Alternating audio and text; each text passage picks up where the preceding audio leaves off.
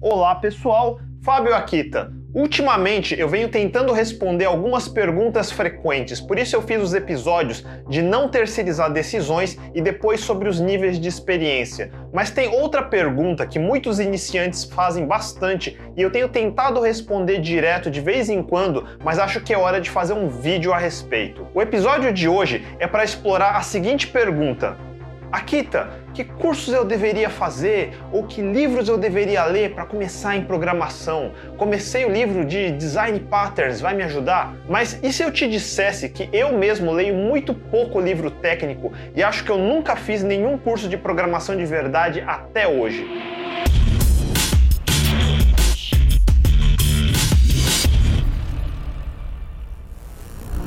Para ser exato, se você assistiu meu vídeo sobre meus primeiros 5 anos, eu fiz um pequeno curso de programação sim em 1990, quando eu tinha uns 13 anos, e de Basic. Esse episódio é um daqueles difíceis de organizar as ideias, porque dá para explicar de dezenas de jeitos muito diferentes. Se você não assistiu os outros vídeos do meu canal, eu sou programador desde 91 e de lá para cá eu aprendi e trabalhei com dezenas de linguagens e frameworks diferentes, de comerciais como Java ou C Sharp, a open source como PHP e Ruby, a mobile com Objective-C e entreguei projetos de todos os tipos. E desde 90 eu venho aprendendo a maior parte do que eu sei quase sempre sozinho. A intenção do vídeo de hoje é ser meio repetitivo mesmo, porque eu quero tentar marretar alguns conceitos na sua cabeça. Quando eu entrei na faculdade, eu já sabia o básico de programação. Eu não tinha a fundação para explicar o porquê das coisas, mas eu conseguia achar as pistas iniciais para começar a resolver um problema.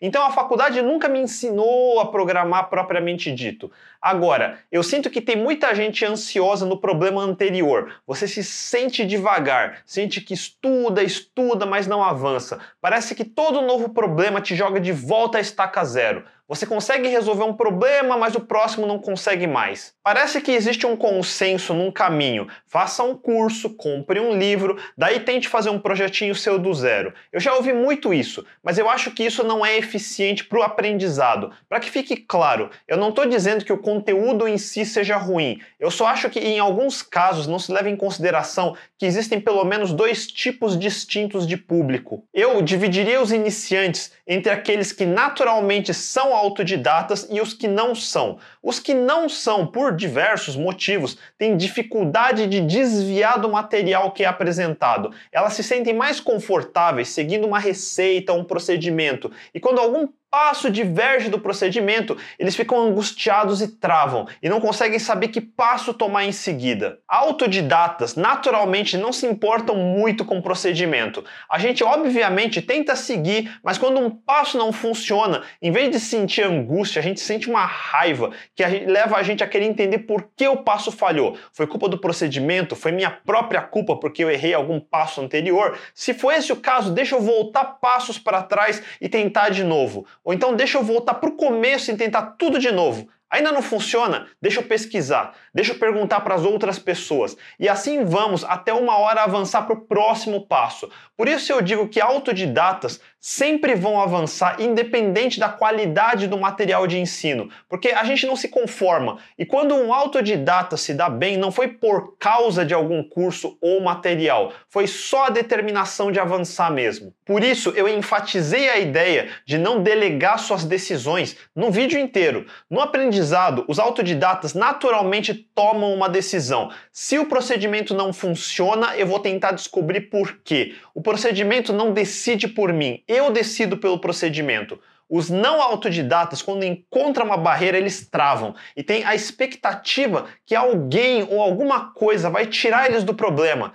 Como assim o procedimento não funciona? Devia funcionar. Eu vou cruzar os braços e esperar até alguém consertar o procedimento. Eu vou reclamar que o procedimento não funciona. Eu vou querer meu dinheiro de volta. Em qualquer outro contexto, isso não está totalmente errado, mas em aprendizado é o exato oposto de aprender. Eu não sei bem como chamar um não autodidata, então me perdoem se o termo não soa tão bem, mas eu vou chamar de pessoas passivas, que esperam as coisas acontecer em vez de fazer fazer as coisas acontecerem. Em um ambiente de aprendizado, você precisa ser diferente. Você não quer que as pessoas digam o que você tem que fazer. Você quer referências e orientações, mas não ordens nem procedimentos. Mas a maioria dos tutoriais e cursos introdutórios que eu vejo se preocupam em ensinar o o que em vez do porquê. E faz sentido. Explicar o que fazer é muito mais fácil do que explicar porquê. Vejam esse canal. O que normalmente está no título ou no primeiro minuto do vídeo. É o porquê que custa 30 minutos ou uma hora. Agora, se alguém quer ensinar, ele quer que os alunos tenham o máximo de satisfação possível no final. Se tentar ensinar de verdade, forçar os princípios, explicar os porquês, criar situações de frustração para os alunos, a maioria vai desistir. Porém, se focar mais em exemplos simples e procedimentos, até o pior dos alunos vai conseguir passar por todos os passos. E a satisfação no final vai ser maior porque fica a falsa sensação que aprendeu alguma coisa, quando na verdade só seguiu um procedimento. E qualquer um consegue seguir um procedimento, não requer talento, tampouco habilidade. É que nem quando você era criança e tinha aqueles livros de colorir com espaços numerados bonitinho. No número 1 um você pinta de vermelho, no 2 você pinta de verde, vai seguindo as instruções e no final você tem um desenho colorido, bonito o suficiente. Você aprendeu a pintar? Não. Você aprendeu a teoria das cores e como harmonizar essas cores no desenho? Não. Você pintou um desenho, mas não avançou nem um passo em aprender arte. Isso se chama passatempo. Eu não sei se vocês já se interessaram em assistir vídeos ou documentários sobre o início dos computadores caseiros no fim dos anos 70 e começo dos 80. Na Europa, com os ZenX Spectrum, nos Estados Unidos com os Commodore, mesmo no Brasil com os TK, que eram clones do Sinclair, e vários outros modelos similares e simples de 8 bits ou 16 bits. Você podia programar em Basic ou Assembler, linguagem de máquina mesmo. Eram computadores super fracos, com pouquíssima memória e processamento, mesmo para os padrões da época. E eles costumavam vir com um manual de instruções que normalmente ensinava o básico de Basic.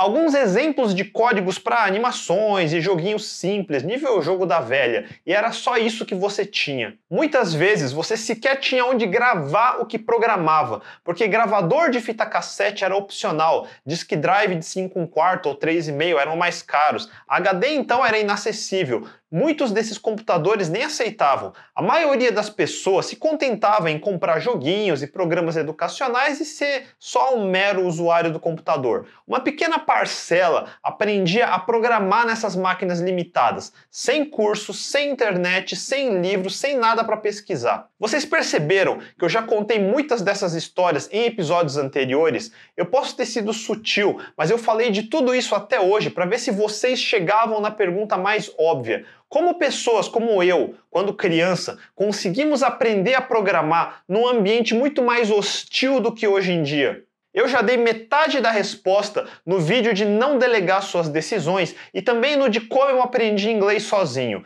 E a resposta não é porque eu ou essas outras crianças da época éramos gênios, com QI superior ou qualquer bullshit dessas. A resposta mais simples é porque a gente não deixou de ser criança até hoje. Eu vou relembrar o que eu disse no vídeo de inglês. Muita gente tentando aprender a falar inglês não consegue, porque tem vergonha de falar errado. Então fica nervoso, gagueja, dá aquele branco, e isso deixa ainda mais nervoso, gaguejando mais, até o ponto onde a pessoa conclui: "Ah, isso não é para mim. Eu não sou inteligente o suficiente para aprender". Eu não sou um profissional de ensino, nem estudioso do comportamento humano, mas eu tenho uma teoria. Tirando os casos de real deficiência física, doença ou algo assim, eu realmente não acredito que as pessoas sejam incapazes de aprender qualquer coisa. E eu não digo isso porque eu sou algum tipo de humanista e tenho fé nas pessoas ou qualquer bullshit assim. Na verdade, é até o oposto. Mas deixa eu apresentar um fato para vocês. No exemplo do inglês, para você que acha difícil falar, que acha que o curso é ruim, ou que o material que você tem é ruim, ou que você só é burro mesmo e nunca vai aprender, você fala português? Concorda comigo que 100% das pessoas nascidas no Brasil, com ou sem educação formal, todas falam português? Por que, que existia uma deficiência para se aprender inglês, mas não tem uma deficiência que te tornou incapaz de aprender português quando você era criança?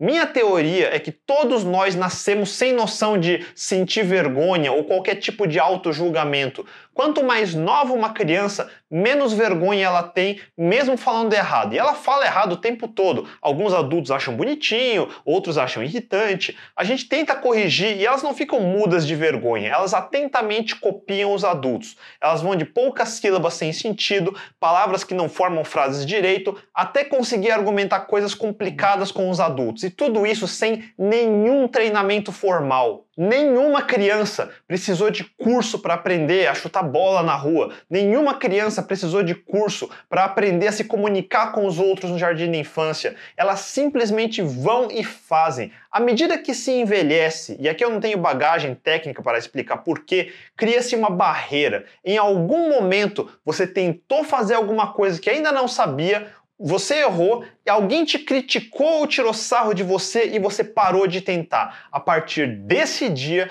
tudo que antes você não julgava difícil começou a ficar angustiante, frustrante. Você se sente desajustado, inadequado, burro e até mesmo incapaz. A grande maioria das pessoas de 40 anos, se eu falar sobe num palco e fala, ou grava vídeos e mostra para as pessoas, elas vão ficar aterrorizadas. Eu também fico. E até hoje, quando eu vou dar uma palestra, não importa se é para 500 pessoas ou para 10 pessoas, me dá frio na barriga. Começa a vir os pensamentos de e se me der um branco? Se eu errar, será que as pessoas vão achar que eu sou uma fraude? A diferença é que, independente disso, eu sou kamikaze. Então eu ligo um foda-se e eu simplesmente simplesmente vou. Pessoas como eu não fazem as coisas porque a gente não tem medo. A gente faz as coisas apesar do medo. O medo que você sente, eu também sinto, e ela continua aqui. Mesmo depois de anos e anos, você pode se esconder e evitar o medo, ou você pode aprender a conviver com o medo. Em qualquer dos dois casos, o medo vai continuar. Então, por que não só ligar o foda-se? Deixa eu fazer uma tangente. Alguns meses atrás, eu decidi comprar um uniciclo. É super difícil se equilibrar nessa porcaria. A dificuldade inicial é mais ou menos a mesma de skate, do básico de skate, quero dizer. Eu passei dois ou três dias caindo no chão. Se você quer aprender coisas novas, você não pode pensar, putz, que coisa feia, eu quarentão caindo no chão e me ralando todo como se fosse uma criança de 10 anos. É extremamente vergonhoso você cair na rua para treinar e cair na frente dos outros. E eu tenho tomado tombo na rua mesmo. O que, que eu vou fazer? Desistir e inventar justificativas de por que alguém da minha idade não devia estar tá fazendo essas coisas? Nem a pau. E veja que interessante, a loja onde eu comprei até ofereceu um grupo de suporte para iniciantes treinarem juntos, mas eu sou muito teimoso e arrogante para isso. Eu gosto de aprender as coisas sozinho, é uma coisa minha. Eu prefiro tentar usar meu tempo de forma eficiente e me deslocar para algum lugar num horário pré-determinado nunca me pareceu eficiente. Eu não gosto de ter outras pessoas do meu lado para cair na armadilha de usar a muleta do Putz, isso é difícil mesmo, né? Se a gente tivesse 10 anos, já tinha conseguido. E aí fica um se sentindo mais confortável porque o outro tá lamentando também. E vira e mexe, me vejo lamentando também, mas eu odeio ficar me lamentando e eu detesto mais ainda ouvir o lamento dos outros. Então, para aprender, eu comecei num sábado de manhã cedo e eu treinei sem parar, sem pausa mesmo, tomando tombo atrás de tombo, atrás de tombo, até lá pelas 9 horas da noite, que foi quando eu consegui andar em linha reta pela primeira vez sem cair. Eu terminei o dia com as pernas inchadas e roxas e raladas de tanto cair. E quando eu caí, eu caía mesmo, eu deixava meu corpo inteiro cair no chão. Acordei domingo cedo e fiz a mesma coisa, horas a fio até conseguir dar curvas. Eu tinha colocado na minha cabeça que eu ia aprender a andar naquela porcaria em dois dias, então eu fui e fiz. E isso para aprender o básico, eu não estou pulando rampa nem fazendo malabarismo não. Como qualquer um faria, eu assisti vídeos de tutorial na sexta-feira. Nenhum me ajudou muito, porque nenhum disse a coisa mais óbvia. Você já tentou subir numa bicicleta e ficar parado em cima dela? Não dá, ela despenca para os lados. Como que você faz para não despencar? Você sobe na bicicleta já dando a primeira pedalada e sai pedalando. É a inércia do movimento que impede você de cair. E é a mesma coisa no uniciclo. Você precisa subir nela já andando. Sem isso você vai cair. Sei lá porque, tanto eu como todo mundo que pediu para tentar, o primeiro instinto é ficar de pé parado em cima do negócio. Agora que eu sei, é claramente idiota isso, porque ninguém vai conseguir ficar imóvel em cima daquilo, é impossível. No máximo, você vai fazer a roda ficar girando para frente, para trás, para se equilibrar no mesmo lugar, mas parado, parado é impossível. E eu aprendi a andar a primeira linha reta quando esse insight me ocorreu.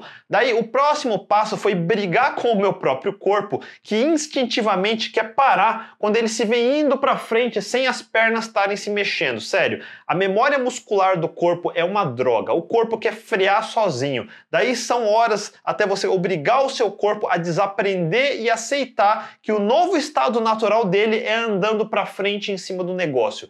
Aprendizado no seu núcleo é uma briga de você contra você mesmo. Por isso eu acho que nós antissociais temos uma vantagem, porque a gente está acostumado a brigar com nós mesmos. E me desculpe fazer essa longa tangente de uniciclo, mas esse episódio me lembrou dessa situação, porque é igualzinho com qualquer outra coisa que você está aprendendo.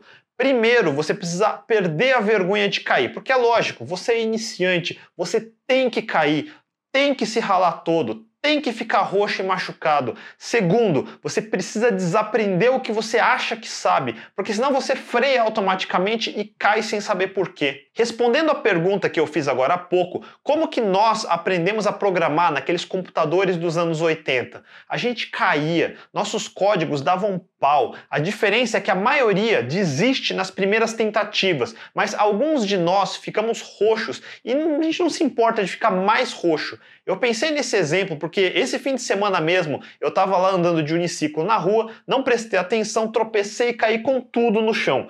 O que, que eu fiz no dia seguinte? Tomei um remédio para dor, resolvi andar 20 km pela cidade, porque depois da queda eu senti meu corpo arregando e ficando com medo. Então eu fui ensinar uma lição para ele, que quem manda sou eu. O prazer de um autodidata é provar para ele mesmo que ele suporta a dor. A gente sente dor, igual todo mundo, mas em vez de evitar a dor, a gente faz esforço para se acostumar a sentir dor. É bem doloroso quando você faz um curso, lê um livro e seu código ainda não funciona, você nem sabe como fazer um código diferente do que foi ensinado. É super frustrante. E sua primeira reação é o quê? Ah, o curso aqui não deve ter sido bom, ou deve ter outro livro que vai ensinar de verdade o que precisa saber.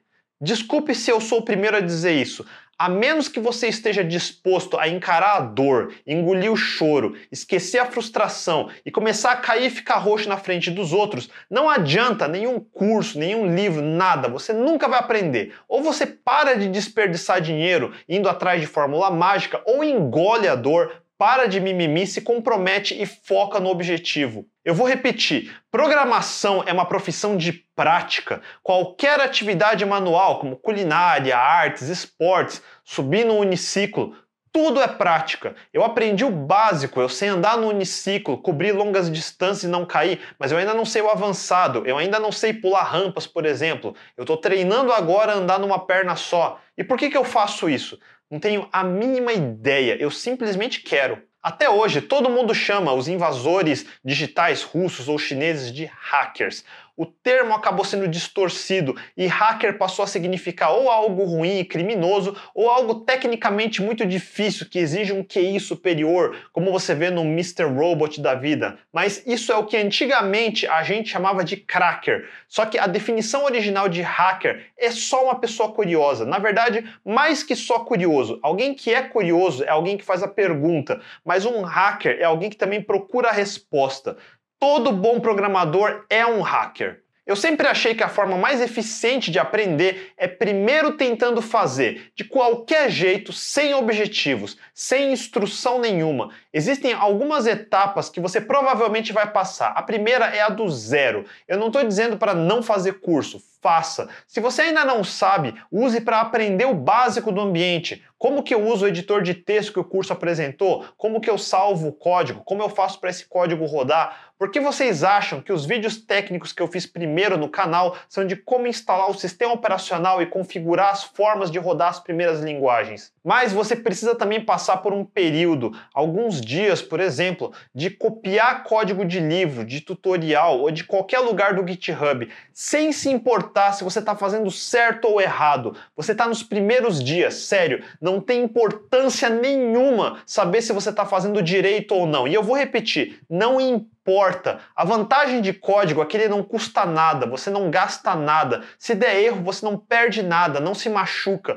Eu gosto de correr antes de aprender a andar. Se cair do uniciclo não machucasse, a primeira coisa que eu ia fazer era pular de uma rampa, depois aprender a andar em linha reta. Mas eu provavelmente ia quebrar uma perna, então não dá para fazer isso. Mas com código dá. Corre e depois anda copia um monte de código. Parece idiota isso, mas abre um código do GitHub de um lado, o editor do outro e vai copiando, da mesma forma como você copiaria um texto de um livro no Word. A intenção é ganhar memória muscular. Ao fazer isso várias vezes, você vai instintivamente começar a ganhar noção de como os códigos são escritos, como programadores melhores que você dão nome para as coisas, com que estética. A silhueta do que é um código vai começar a se formar na sua cabeça. Nesse ponto, não importa se esse código vai servir para alguma coisa ou não, só digita muito, por horas, dias. Você precisa se familiarizar com o máximo possível de código num curto período de tempo. Eu aprendi a datilografar desse jeito.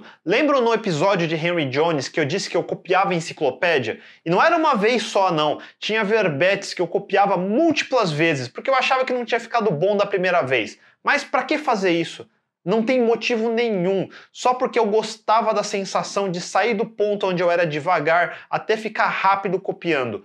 Foda-se o conteúdo do que eu estava copiando. Eu estou dizendo para você fazer a mesma coisa, mas não só para ficar mais rápido. Copiando muitos textos, eu pouco a pouco fui entendendo o que, que é o tamanho adequado de um parágrafo, como que é a composição das frases, que palavras são mais ou menos usadas. Pouco a pouco, treinando desse jeito, você vai percebendo uma coisa interessante padrões, no sentido de repetições. Diferentes códigos de diferentes pessoas têm certos padrões embutidos nelas. Algumas são estruturais, algumas são estéticas. Pouco a pouco você vai diferenciando quais são obrigatórias, quais são opções estéticas. Nomenclatura das coisas, tamanho das funções, complexidade do código, diferentes formas de resolver o mesmo problema. Quando a gente é iniciante, dificilmente pensa, quero fazer um programa X e daí vai magicamente conseguir. Você não vai, e mesmo se chegar perto ou conseguir, vai estar tá uma droga.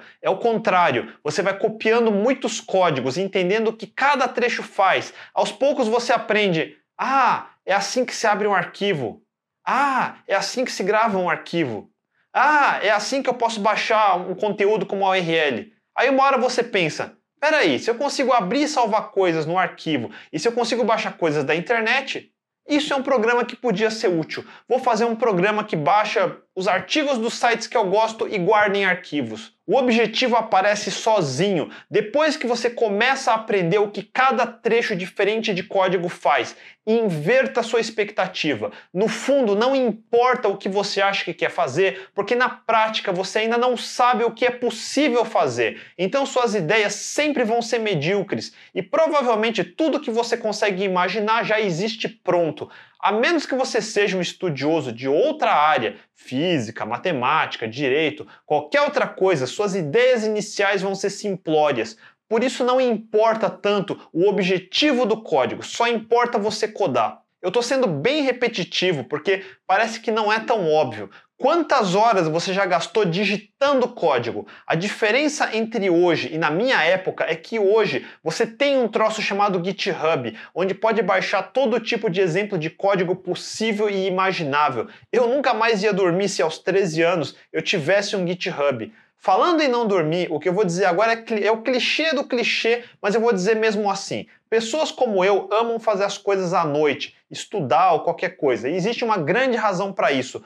Todo mundo está dormindo de noite. Ninguém te liga, ninguém te manda mensagem, ninguém te atrapalha, nem te interrompe. Se você mora com outras pessoas na mesma casa, elas provavelmente vão estar tá dormindo. A melhor coisa para estudar ou produzir coisas criativas é estar tá completamente focado. É o estado que as pessoas olham para mim e me chamam de autistas, porque quando eu quero entrar nesse modo, eu literalmente ignoro todo mundo. Meu celular fica permanentemente em não perturbe. Eu literalmente não atendo meu celular. Mesmo mensagens em WhatsApp ou direct ou e-mail, eu raramente respondo na hora. Eu respondo quando eu estiver com vontade de responder, nunca antes. E por isso também eu gravo e edito meus vídeos à noite. Não tem barulho, não tem o maldito cachorro barulhento do vizinho, não tem barulho de carro, nada para atrapalhar. Você precisa encontrar o seu espaço isolado e usar ele para estudar e produzir. E não existe nada mais viciante e improdutivo do que rede social.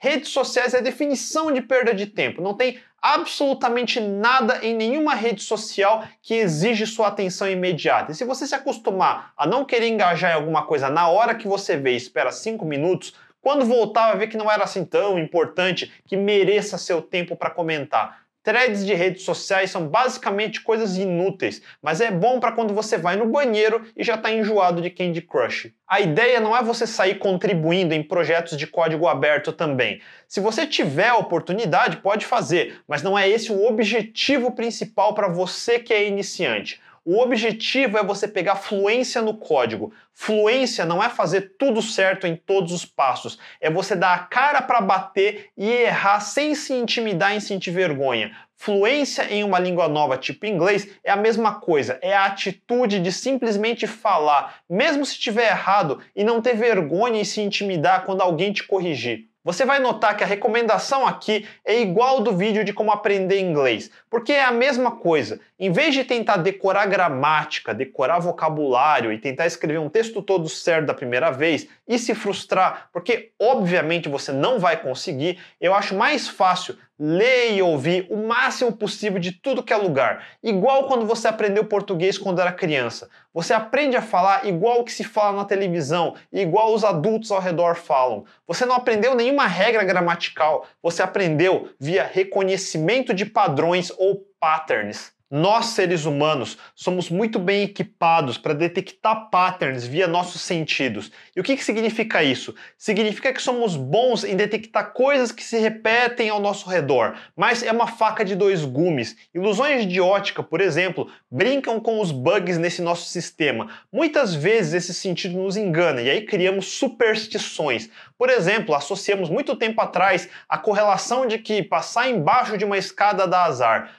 Provavelmente porque algumas pessoas que foram vistas passando debaixo de uma escada depois sofreram algum infortúnio. E o pattern de passar embaixo de escada e sofrer acabou pegando. A maioria das besteiras que dão trending topic no Twitter são isso: falácias lógicas por viés de confirmação, uma falha de correlação vítima do nosso excelente sistema de detecção de patterns. E o principal, só porque você nota uma grande repetição de alguma coisa não a torna boa. Pode ser o que chamamos de anti-pattern. Eu já expliquei no meu vídeo de inglês sobre a diferença entre patterns e padrões, mas eu vou repetir aqui de novo para relembrar. Em inglês existem três palavras diferentes que traduzem para padrão em português. Temos standard, que é o padrão, como um regulamento ou regras a ser seguidas. temos default, que é a escolha padrão, ou seja, dentro de várias opções, se você não escolher nenhuma, o sistema pode escolher o default. Default pode ser também quando você não paga uma dívida e dá default nela. Finalmente, o que a gente usa em tecnologia que é um padrão ou repetição. Isso é um pattern. Patterns não representam uma regra ou regulamento ou o melhor jeito, são simplesmente coisas que se repetem várias vezes. Isso é importante explicar aqui, porque várias vezes muitos iniciantes me falam que estão estudando o livro de Design Patterns do Gang of Four e me perguntam se isso vai ajudar eles a virarem programadores melhores. Minha resposta é simples: se você é iniciante, isso vai ajudar muito pouco para quase nada. Patterns é uma coisa que você vai entendendo melhor ao longo do tempo e não adianta muito só estudar uma vez. Você vai revisitando de anos em anos e vai entendendo melhor a cada nova revisitada. Entendam, a ideia de patterns foi inspirada no livro A Language Pattern do arquiteto Christopher Alexander, arquiteto de construções de verdade mesmo. Ele compila os patterns vistos em arquiteturas que podem ajudar na composição de novos designs usando uma linguagem comum que é usada há séculos em construções pelo mundo. É um catálogo de organização urbana com mais de 250 patterns que descrevem a visão do Alexander de como uma cidade perfeita poderia ser, do layout das ruas até o café da esquina. O que é um pattern em arquitetura? Vejamos um problema trivial. Como entrar e sair de uma casa? Bom, um buraco com uma tábua que abre e fecha. Nome do pattern: porta. Dá para implementar de outras formas? Claro, pode ter uma câmera e um computador para abrir e fechar sozinha, pode ser redonda em vez de retangular, pode ser uma porta com outra porta no meio. Agora, você não precisou ter o livro do Alexander para saber o conceito da porta. Se você construir uma casinha do zero e esquecer da porta, você não vai conseguir entrar na casa. Mas você sempre pode pegar uma marreta e abrir uma porta na força pela parede. É meio idiota, mas funciona. Em código é mais fácil. Se você esquecer da porta, sempre pode refatorar ou reescrever o trecho do código que precisava da porta. O custo do código é proporcionalmente quase zero se comparado a corrigir um erro no mundo físico de tijolo e madeira. Meu ponto é que os patterns surgem da observação de centenas de construções e criam uma linguagem para descrever os elementos dessas construções. Milhares de pessoas ao longo da história vieram implementando essas construções e agora só ganharam um nome para podermos falar delas. Eu pensei isso quando o livro do Gang of Four saiu pela primeira vez em 94. Lembre-se que antes disso a gente já fazia bons softwares e não tinha uma formalização de patterns. Ela é útil e importante, mas não é crucial, especialmente no começo. O livro ganhou notoriedade porque coincidiu com o nascimento do mercado de Java. Então, para um novo mercado de programadores, orientação a objetos e design patterns pareciam uma coisa nova que andavam juntos e eram a regra, o standard a ser seguido, mas na realidade, comece a programar, observar o código de outras pessoas e você naturalmente chega na maioria dos patterns do livro, de command, a visitor, a observer, a builder. A grande maioria dos patterns, aliás, foi derivado de frameworks de interfaces gráficas, como o Motif nos Unix. Se você já teve a oportunidade de criar ou usar uma toolkit de elementos gráficos como TickleTK, ou Qt, ou GTK, ou WPF, ou Apple UI Kit, vai facilmente ver muitos dos patterns do Gang of Four nelas. E esses não são os únicos patterns. Hoje em dia, por alguma razão, o Domain Driven Design, DDD do Eric Evans, que foi lançado em 2003, foi ressuscitado por causa do famigerado Pattern Repository. No mundo Ruby on Rails, a gente se inspirou no Patterns of Enterprise Application Architecture do Martin Fowler, para pegar emprestado o pattern que ele cunhou como Active Record.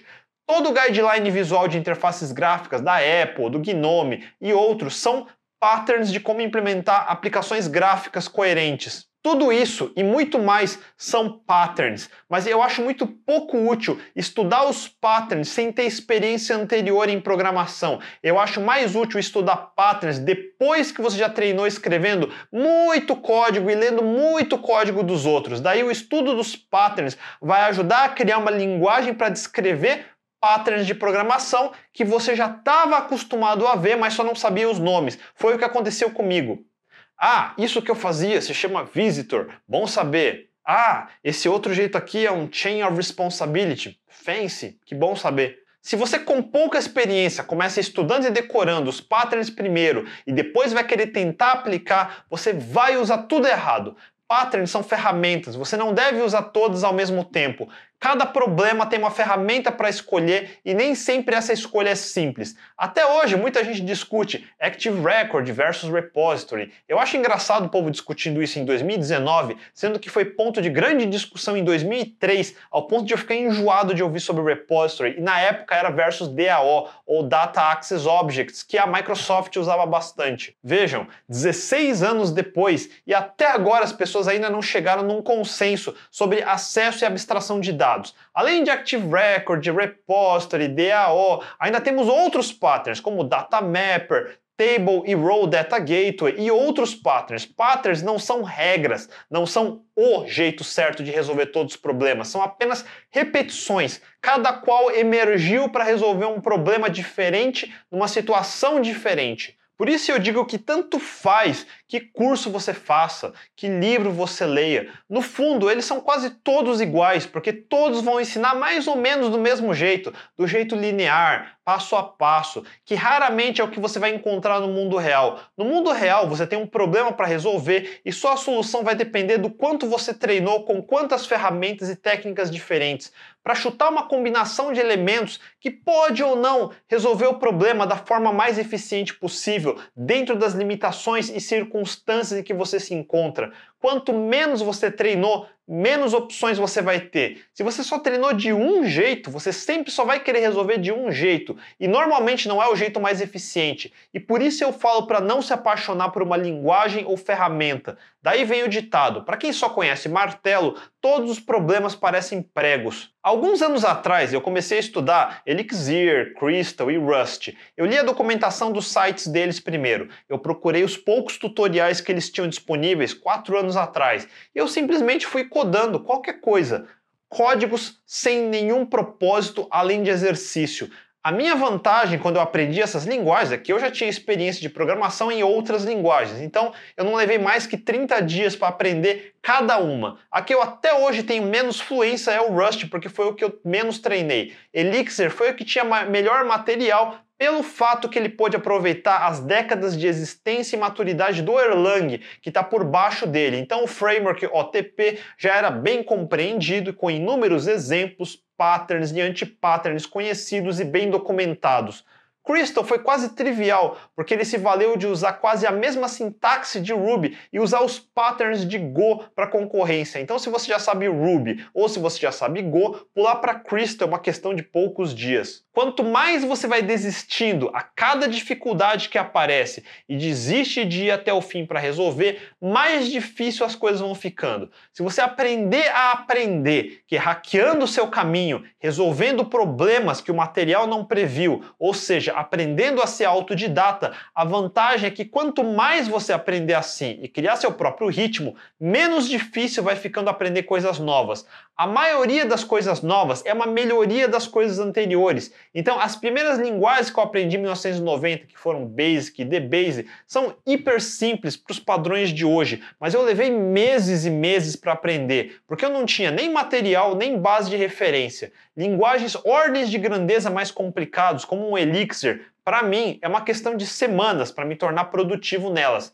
Não me tornar um expert, cuidado, me tornar produtivo. E a ideia não é falar mal dos cursos e livros, só apontar que é impossível criar um curso ou livro que consiga te mostrar como que é programação na vida real. Eles virariam livros de milhares de páginas e extremamente tediosos de ler. A estrutura de cursos e livros é tentar transmitir um conhecimento no menor tempo e esforço possíveis. É como um livro de artesanato, ele pode te dar passo a passo de como pregar madeira e fazer uma cadeira. Mas se você nunca usou um martelo, nem nunca cortou madeira na vida, na realidade você vai quebrar um monte de tábuas, entortar um monte de pregos, provavelmente vai martelar o seu dedo e se cortar um monte de vezes até conseguir fazer uma cadeira que não vai se parecer nada com a foto do livro. No final, a diferença é só isso. Quem desiste, o caminho acaba aí. Não tem outro caminho a não ser ir em frente, independente da sua frustração ou da sua vergonha. Sobre conhecimento de fundação, eu diria que se tem uma matéria de faculdade que é obrigatório e separa os amadores e robistas dos que vão fazer uma carreira de verdade em programação, é algoritmos e estruturas de dados. Qual é a diferença entre um tuple ou uma lista ligada? Qual a diferença de um string de conteúdo imutável e um string buffer que você pode adicionar e modificar conteúdo? Aliás, se tudo é binário, qual é a diferença de um integer e um string? O que de fato é a diferença entre um float e um double?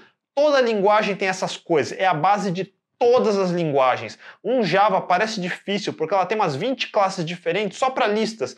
Por exemplo, qual a diferença de um array list, linked list, stack, sorted set, queue? Daí você precisa aprender qual a forma mais fácil de estruturar os dados para ser fácil recuperar o que você precisa depois. Vai passar pelas coisas triviais como quick sort ou merge sorts, até chegar em coisas mais legais como bloom filters e até hash rings e consistent hashing. Quando você entende esses elementos, coisas como computação distribuída, replicação de banco de dados como NoSQL e tudo mais começam a clicar na sua cabeça e fica mais fácil. Mas para chegar nisso, você precisa sair do básico, entender as estruturas de dados e algoritmos mais simples primeiro, de um mero struct de C, union types, nomes como Markov, Liebenstein, Huffman e assim por diante. Algoritmos e estruturas de dado, eu não vejo como você poderia aprender organicamente sem um material formal. Vai precisar estudar a teoria e praticar centenas de vezes para realmente ganhar fluência.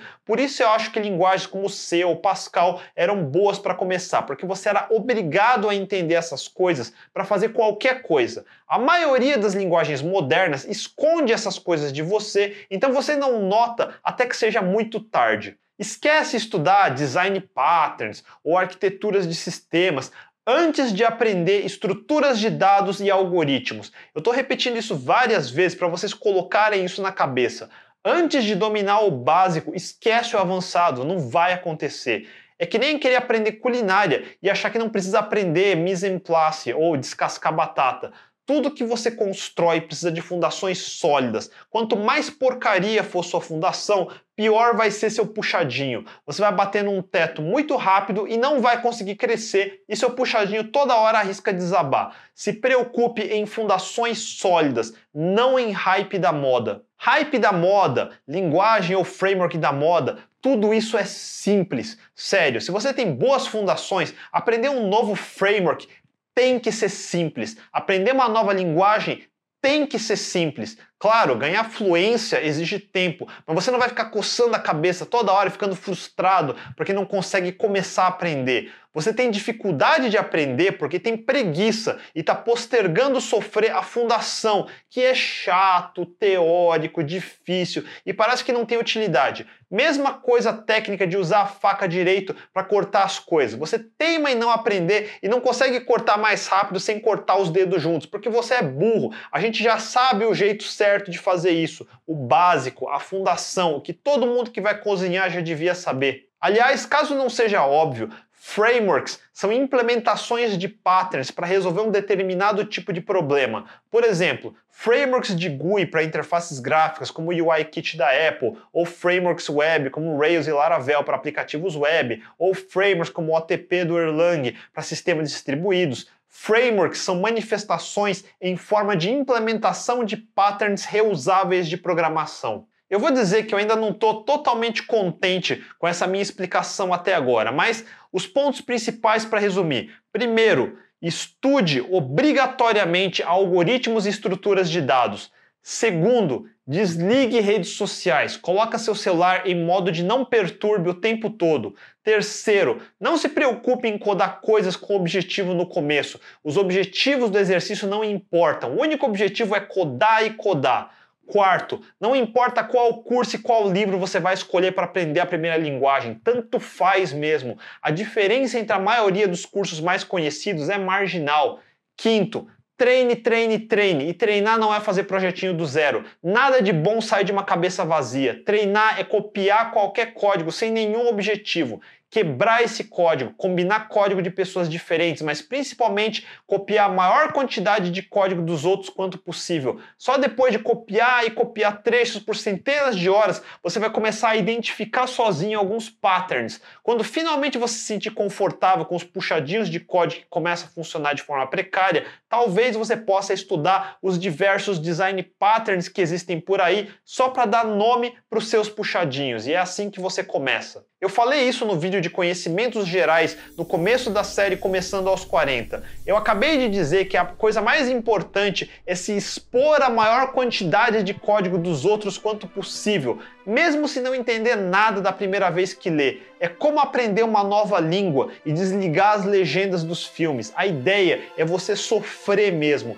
e aprender a lidar com essa angústia de não estar tá entendendo nada. Para isso, você pode e deve usar o GitHub, que está dando sopa com milhões de projetos em todas as linguagens e frameworks que você pode imaginar. É a biblioteca de Alexandria do código. Para isso, a primeira coisa que você deve aprender é a usar Git e o Google está aí para isso. Hoje em dia tem muito tutorial simples. Se você ainda não sabe, aprende. Qual que é a desculpa? E é isso aí. Eu queria deixar uma resposta mais completa para essa indagação do que eu estava conseguindo dizer nas mensagens diretas. Eu espero que eu tenha ajudado a criar um modelo mental do que você devia estar tá fazendo para superar essa fase inicial de aprendizado em qualquer coisa. Se ficou com dúvidas, não deixe de mandar nos comentários. Se tiver outras dicas também, são muito bem-vindas. Se curtiram o vídeo, mandem um joinha, não deixe de assinar o canal e cliquem no sininho para não perder os próximos episódios. A gente se vê, até mais!